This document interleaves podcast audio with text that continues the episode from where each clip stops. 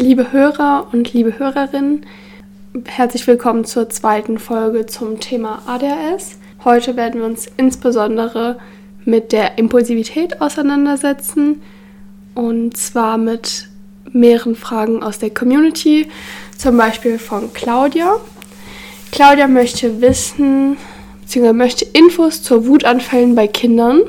Ja, also Wutanfälle, das ist ein häufiges Problem bei Kindern mit ADS durch ihre Impulsivität begründet, oder dass sie eben sehr rasch dann auch aufbrausend reagieren, dass sie sich rasch ungerecht behandelt fühlen und dass sie ihrem Ärger dann auf eine Art und Weise Luft machen, oder?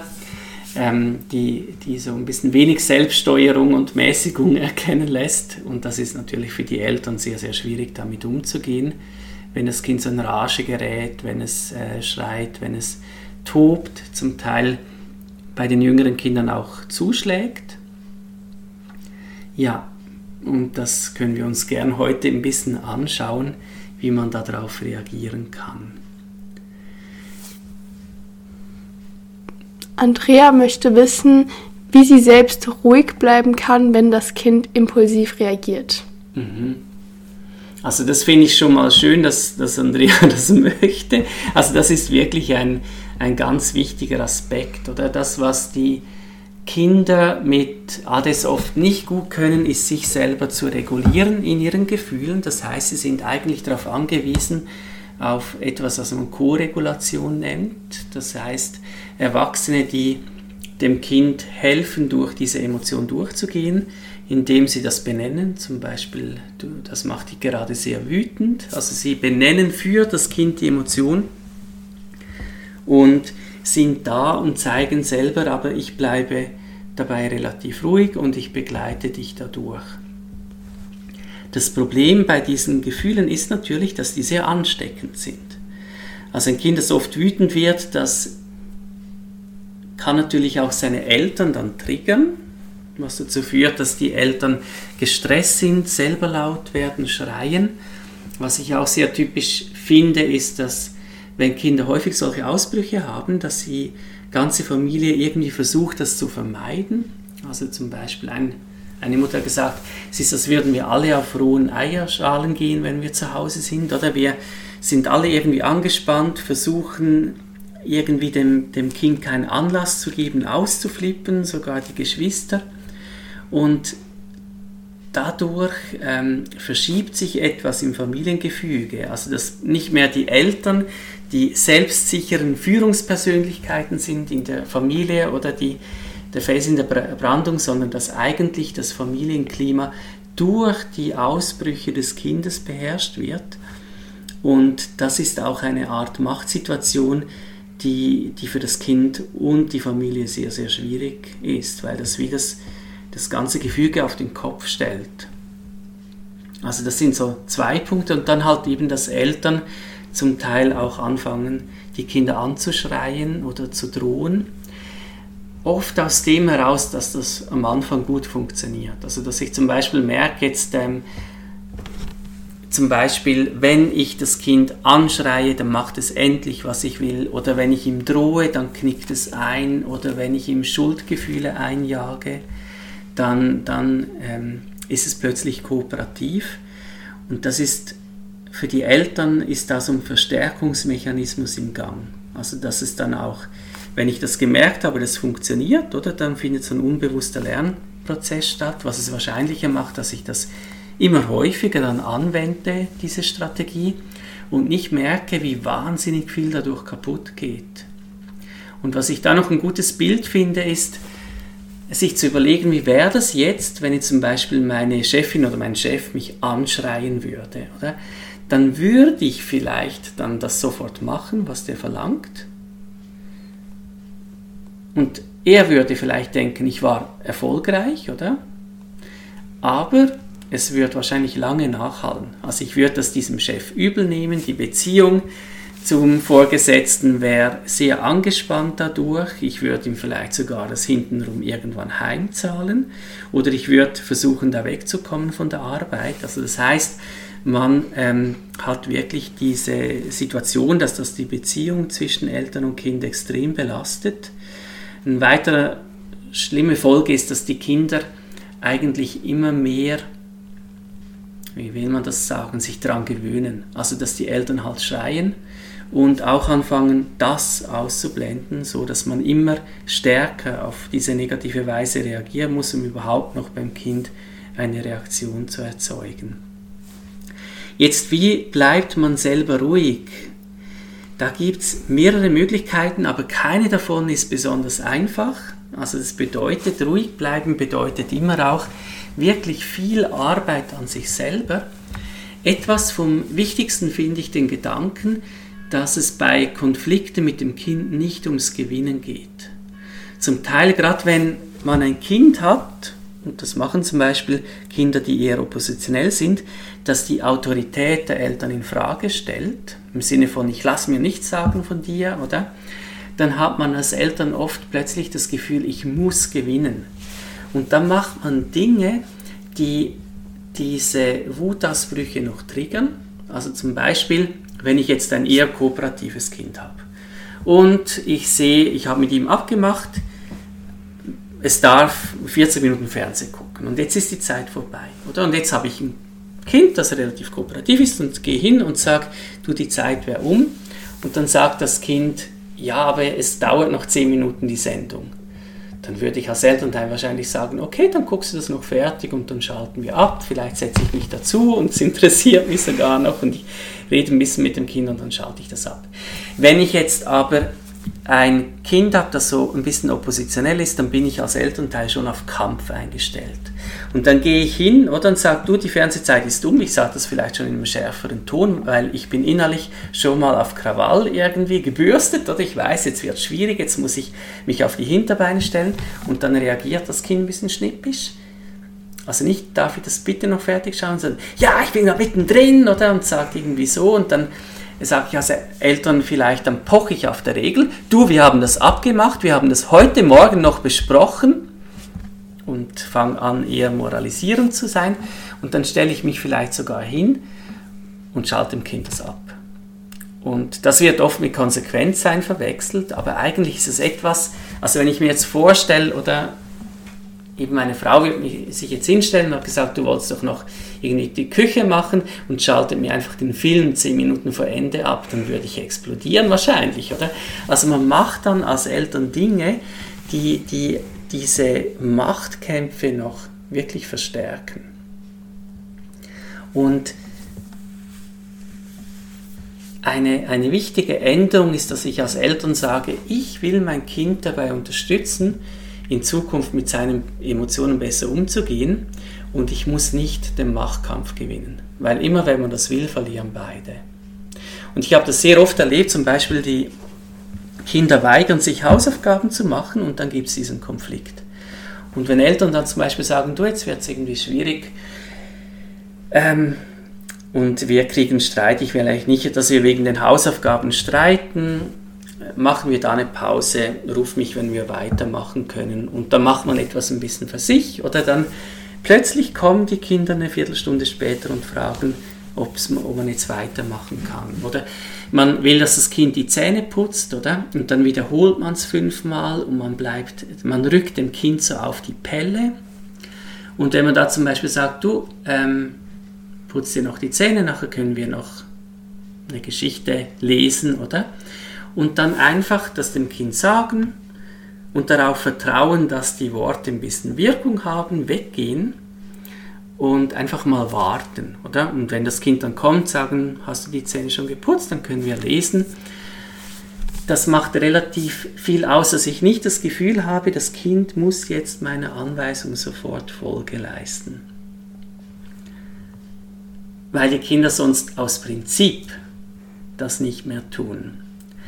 Also da wäre so ein bisschen die Frage, wo kann ich einen Schritt zurück machen, wo kann ich auch ein bisschen anzeigen, ähm, ja, ich, ich, mir geht es nicht darum, gegen dich zu gewinnen, oder? Ich habe dir einfach meinen Standpunkt gesagt, ich finde es wichtig und auch nicht alles zehnmal sagen, weil etwas so oft zu sagen heißt auch immer ein bisschen ich vertraue mir selber nicht, dass meine Worte Gewicht haben. Und die Kinder blenden Anweisungen umso mehr aus, je mehr sie davon bekommen. Also das wäre so ein bisschen das eine und ich finde, was man jetzt auch tun kann, gerade um das Thema Grenzen, oder es geht ja da oft immer um das Thema Grenzen, dass man eben nicht denkt, ich muss Grenzen setzen und ich muss dem Kind Konsequenzen androhen, oder? Und ich muss, sondern es geht darum, dass wir in unserer Familie die Grenzen der anderen wahren. Und das finde ich eine, eine wichtige ähm, Sichtweise, dass man zum Beispiel sagt, wie wollen wir in dieser Familie miteinander umgehen? Und was ich sehr hilfreich finde, ist, wenn man da als Familie das als gemeinsamen Lernprozess anschaut. Zum Beispiel in dieser Familie wollen wir in einem normalen Ton miteinander sprechen, man darf wütend sein, aber wir schlagen nicht, wir schreien nicht, wir drohen nicht, oder? Und dann kann man zum Beispiel auch schauen, was macht denn jeder von uns, was für die anderen schwierig ist. Vielleicht haut der jüngere Sohn, oder? Oder die Tochter, aber ähm, ein Elternteil arbeitet mit Schuldgefühlen, ein anderer schreit. Und dass dann alle sich zum Beispiel ein Ziel setzen, ich, ich will weniger schreien. Ich will nicht mehr drohen. Ich will nicht mehr zuschlagen. Und wenn man das festgehalten hat, dann kann man schauen, dass man in so einer Situation, wo das passiert, oder zum Beispiel das Kind hat einen Wutanfall, dass man das Kind daran erinnert, ich sehe, dass du wütend bist oder das macht dich ganz schön sauer. Und wir halten die Hände bei uns. Oder und wir geben einander nicht solche Namen. Und da finde ich aber noch wichtig, dass die Kinder das eigentlich auch dürften, oder? Dass sie zum Beispiel sagen dürfen, Mama, du schreist. Oder Papa, du machst wieder das und das, oder? Das haben wir festgehalten und dann geht es nicht darum, in Schuldgefühlen zu versinken, oder, sondern sich einfach kurz zu entschuldigen, tut mir leid, du hast recht, es war nicht richtig, so laut zu werden, ich bemühe mich wieder drum. Und ich finde, es macht wahnsinnig viel aus für die Kinder, wenn sie erleben, meine Eltern verlangen jetzt nicht einfach nur eine Impulskontrolle, weil das, das ist ja genau das, mhm. oder? Wir verlangen von den Kindern, dass sie ihre Impulse in den Griff bekommen, dass sie ihr Verhalten steuern wenn wir das selber uns nicht auch darum bemühen, dann wirkt das für die Kinder sehr unglaubwürdig. Ja. Und wir können auch nicht sagen, das ist für uns zu schwierig, zum Beispiel auf das Schreien zu verzichten und vom Kind aber genau das zu verlangen. Oder das, das geht irgendwie nicht. Wir müssen zeigen, es ist für mich schwierig und ich muss mich immer wieder darum bemühen und es, ich mache langsame vielleicht Fortschritte, aber es ist mir ein Anliegen. Und nur wenn wir als Eltern da wirklich auch ein Stück weit bereit sind oder an unserer eigenen, ich sage jetzt mal, Impulsivität zu arbeiten oder mehr, mehr Selbststeuerung aufzubauen, können wir darin auch dem Kind ein Vorbild sein. Und das Wichtige wäre mir jetzt wirklich, es geht nicht um Perfektion, es geht nicht darum, dass uns das immer gelingt, es geht darum, dass wir uns glaubwürdig darum bemühen. Das heißt zum Beispiel auch, wenn wir laut geworden sind, dass wir zum Kind sagen, du, ich bin vorhin laut geworden, es tut mir leid. Nicht, es tut mir leid, aber sonst hörst du ja nicht zu. Also nicht in Form von einer Rechtfertigung, sondern halt wirklich, es tut mir leid, dass das passiert ist. Und wenn wir das sagen, kann ein Kind auch viel besser sagen, ja, und ich habe ich hab dazu geschlagen, es tut mir auch leid.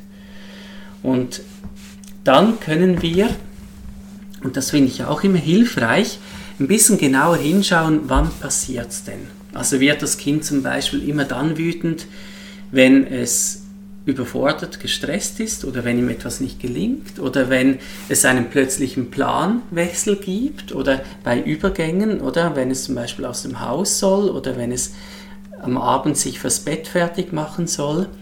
Und dann sind wir auf diese Situationen vorbereitet. Und dann kann ich mir das zum Beispiel auch überlegen, oder? Wenn das und das passiert, also beispielsweise, wenn wir morgens aus dem Haus müssen, dann kann es passieren, dass sich mein Kind verweigert und dass ich mir überlege, wie will ich in der Situation reagieren.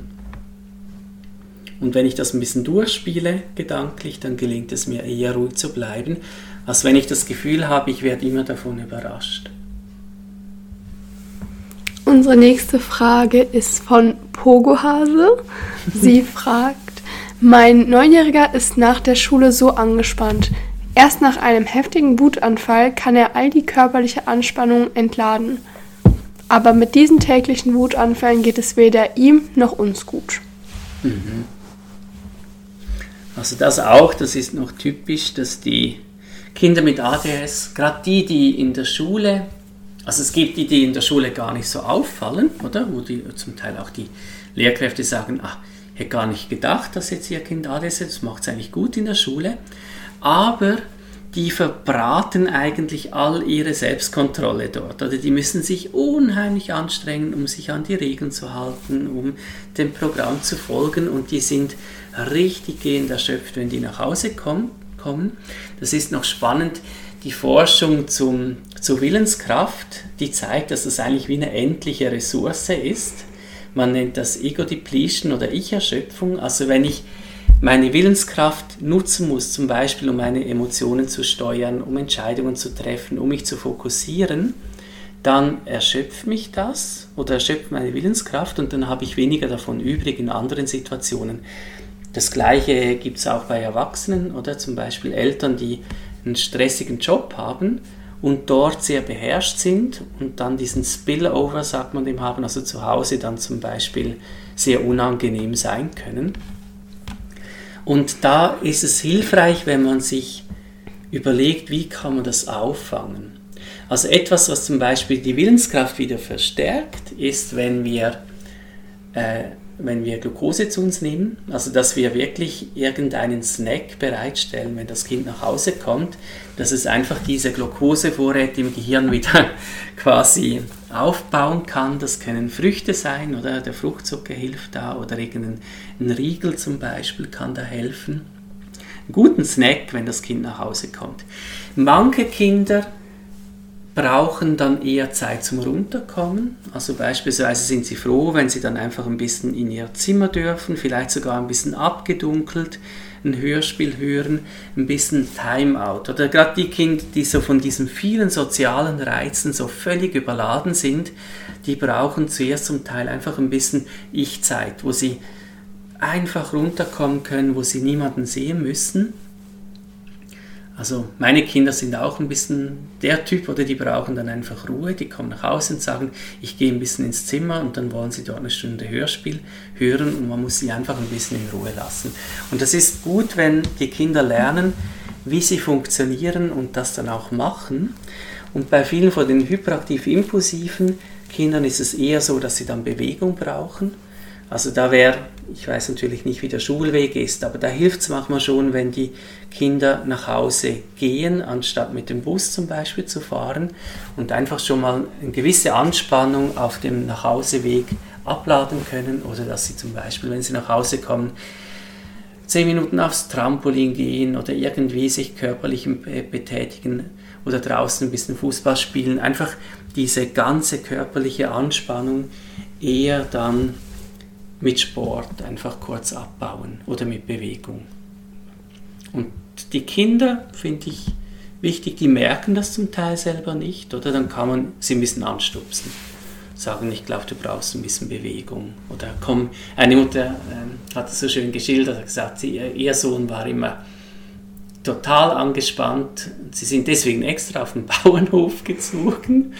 Und sie hat gesagt, sie hatten in der Scheune, in der alten Scheune, hat sie dann ein riesiges Trampolin aufgestellt und sie sind wirklich einfach, wenn der Sohn von der Schule nach Hause kam, ist das erste, die Mutter ist mit ihm aufs Trampolin, sind dann eine halbe Stunde gehüpft. Sie hat gemeint, sie wäre nie so sportlich gewesen wie in der Zeit.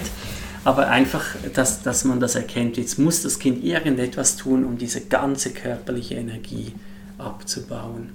Und sicher nicht in der Zeit gerade mit den Hausaufgaben kommen. Also das ist das Schwierigste, was man da machen kann. Die nächste Frage ist, warum sind ADHS-betroffene Kinder so laut? Also sind nicht alle, gerade äh, die impulsiv hyperaktiven Kinder, die haben oft halt so eine gewisse Intensität, oder, die sich auch eben darin äußert, dass sie schnell sprechen, laut sprechen, dass sie sich Gehör verschaffen wollen, dass sie zum Teil auch so völlig angefüllt sind mit, mit Informationen, Fragen, die jetzt raus müssen oder sich völlig interessieren für etwas und dauernd darüber sprechen wollen. Und halt auch, also die Lautstärke regulieren, oder ist auch eine Form von Selbststeuerung, Selbstkontrolle, die bei diesen Kindern weniger ausgeprägt ist. Und es kommt halt zum Teil auch wirklich dieser diese Impulsivität im Sinne von, ich muss dir das jetzt erzählen, oder ich kenne auch diesen Satz von manchen Eltern, nimm deine Hände aus meinem Gesicht, oder weil, wenn man nicht sofort sie hört, die Kinder einen dann wirklich ins Gesicht fassen und sagen, Mama, Mama, und, und die wollen das jetzt unbedingt gerade erzählen, das wäre wirklich etwas, was stark zu, diesem, zu dieser Impulsivität gehört. Dann wurden wir gefragt, wie kann ich Kinder in einer größeren Gruppe unterstützen? Mhm. Ja, also gerade zum Beispiel mit Regeln tun sich viele ADS-betroffene Kinder ja schwer. Also sie kommen dann immer wieder in Konflikte und werden zum Beispiel in der Schule oft bestraft. Ich denke, das ist eine Lehrerin auch, die das fragt. Ähm, ich finde es ganz wichtig, wir haben da so ein bisschen das Konzept, Kinder mit ADS brauchen nicht nur einen Schiedsrichter, sie brauchen einen Coach. Das heißt, ähm, was ich jetzt da nicht machen kann, ist einfach zu sagen, das sind unsere fünf Regeln in der Schule. Und äh, an die muss man sich jetzt halten. Und wer sich nicht daran hält, der kriegt irgendwie äh, einen, einen, eine Figur weg. Und nach drei gibt es eine Strafe. Das ist, das ist für Kinder mit ADS oft furchtbar, solche Systeme, weil sie da immer verlieren, also weil sie immer dann wieder merken, ich bin eh das schwarze Schaf, ich schaffe das nicht. Sie brauchen jemand, der sie coacht. Das heißt zum Beispiel mit ihnen die Regel gut einführt, eine nach der anderen, sie bespricht, warum haben wir diese Regel und dann auch wirklich zum Beispiel trainiert, oder? Also diese Regel trainiert ein paar Mal mit dem Kind.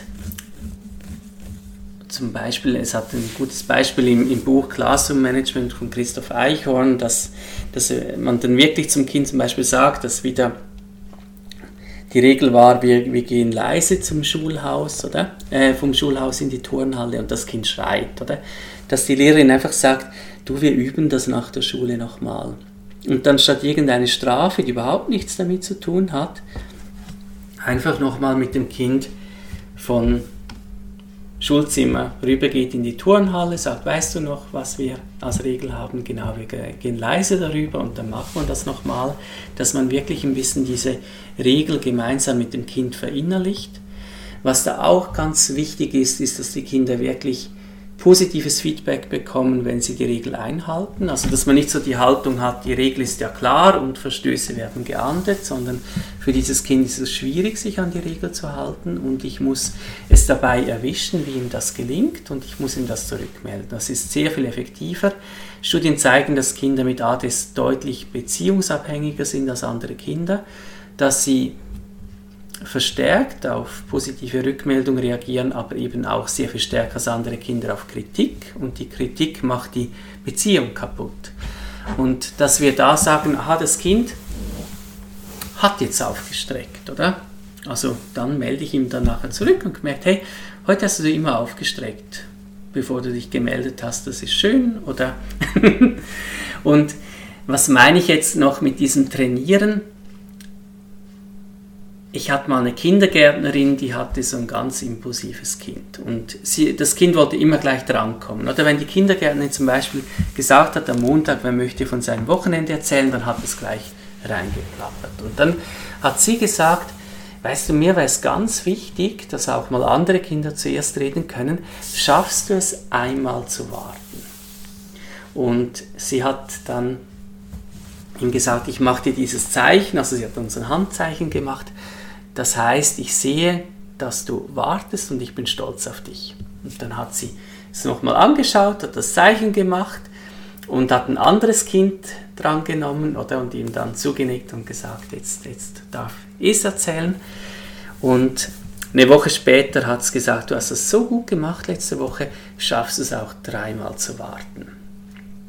Hat auch das dann geschafft nach zwei Wochen und dann hat sie gesagt, weißt du auch, ähm, schaffst es auch, wenn du nicht weißt, wann du drankommst, oder? Und das hat es dann auch gekonnt und sie hat immer dieses Zeichen gemacht, immer wenn das Kind gewartet hat, ihm zurückgemeldet, nonverbal, ich sehe, dass du wartest, ich sehe, dass du dich bemühst, ich bin stolz auf dich.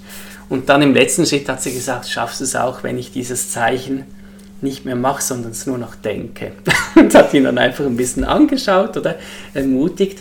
Und das sind so die Dinge, oder die die Kinder mit ADS brauchen. Dieses gesehen werden, dieses herangeführt werden, jemand, der zeigt, ich, ich weiß, dass es für dich schwieriger ist. Ich traue dir das zu, oder? Aber ich, ich erleichtere dir den Lernprozess, ich begleite dich mehr darin. Wenn-Dann-Pläne können zum Teil helfen Darunter versteht man, dass man sich überlegt, ich habe das vorhin kurz angesprochen, was mache ich in welcher Situation, dass man mit Kindern bei Schwierigkeiten überlegt, was willst du genau tun. Oder zum Beispiel, das Kind schlägt zu, wenn es provoziert wird. Da würde ich genau nachfragen, wer provoziert dich, wie sieht das aus? Kann sein, dass das Kind ganz viele Situationen schildert und man merkt, es geht um Mobbing.